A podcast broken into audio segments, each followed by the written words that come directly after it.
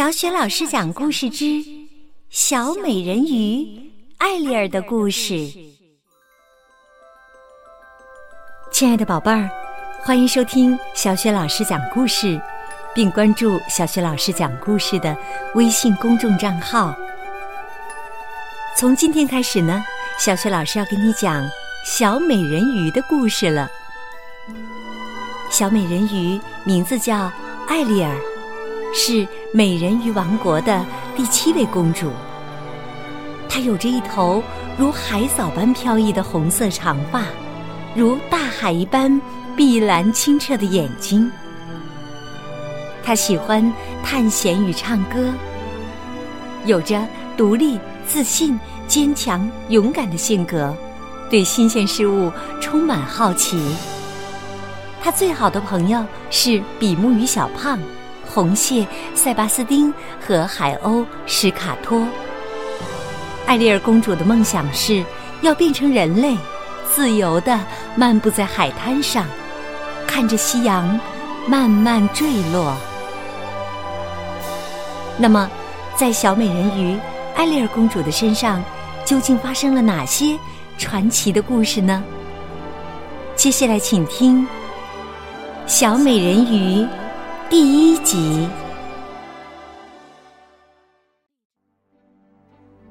在大海的深处，有一个美丽的人鱼王国。富丽堂皇的王宫里，国王川顿正在举办一场盛大的音乐会。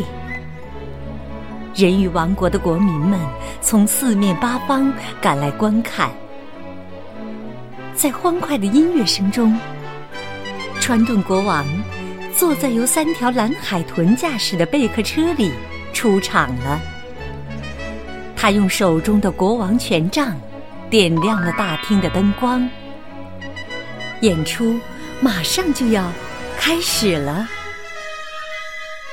这场演出由著名的宫廷作曲家霍雷肖·费隆尼俄斯、伊内肖斯·克鲁斯特雷索斯、塞巴斯丁指挥。不要误会，指挥只有一个，但他的名字真的有六个人的名字那么长了，我们就叫他塞巴斯丁好了。塞巴斯丁是一只红色的寄居蟹，他期望这次音乐会将是他指挥生涯中最完美的一次，因为这次演出的主角是国王的女儿们。她们是那么的美丽动人，尤其是国王最小的女儿艾丽尔，她拥有世界上最美妙的声音，她的歌声像天籁般动听。演出开始了，随着音乐声响起，公主们一个个从贝壳中现身，艾奎特。艾德瑞娜、艾瑞斯塔、艾蒂娜，最小的艾丽儿最后一个出场。最受人瞩目的艾丽儿就要出场了。贝壳打开了，全场一片哗然。艾丽儿失踪了。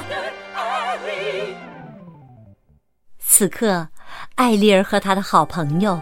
胖嘟嘟的比目鱼小胖，正在一艘破旧的沉船里寻找宝贝呢。艾丽儿有一头红色的长发，直垂到腰间，一双明亮有神的大眼睛，像是会说话一样。当然，它还有一条美丽修长的鱼尾巴。艾丽儿一直很喜欢在那些沉船上寻宝，那里面有好多他没见过的奇妙的东西。这次，他发现了一把银色的餐叉，他从来没有见过那么漂亮的东西。他把餐叉拿在手里，仔细的打量着。这时，小胖在附近捡到另外一件奇特的小东西，它是用木头制成的，弯弯曲曲的，一头粗，一头细，每边都有一个孔。这是一个很普通的木质烟斗，可是，在小胖和艾丽儿看来，它真的是件很奇妙的东西。小胖高兴地举起它，大声叫道：“你瞧，这是什么？”艾丽儿赞叹道：“哇，这些小东西可真棒！”小胖问：“可是，它们是干什么用的呢？”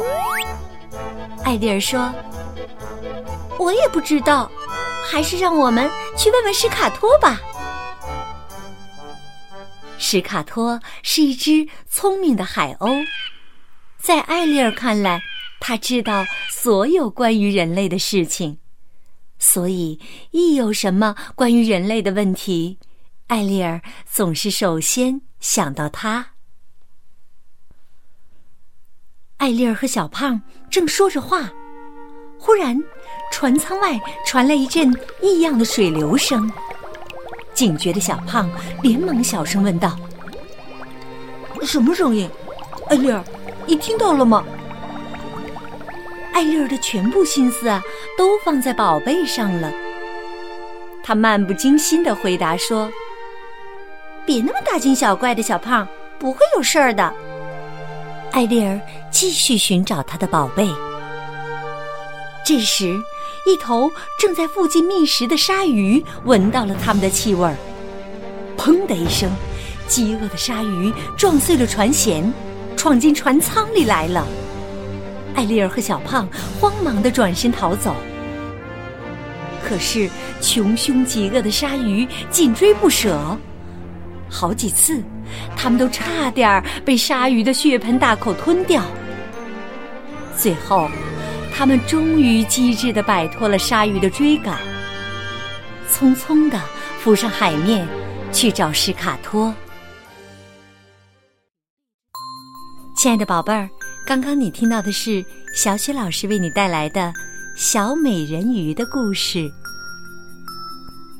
那么，艾丽儿公主和小比目鱼小胖逃离了鲨鱼的追赶以后，又遇到了哪些惊险的事情呢？欢迎继续关注《小美人鱼》第二集。宝贝儿，如果你喜欢小雪老师为你讲的《小美人鱼》的故事。别忘了分享给更多的小伙伴来收听哦，也可以点击收藏。当然呢，点击小雪老师的头像，还可以听到小雪老师带给你的更多的经典绘本故事。好了，宝贝儿，下一集当中我们再见。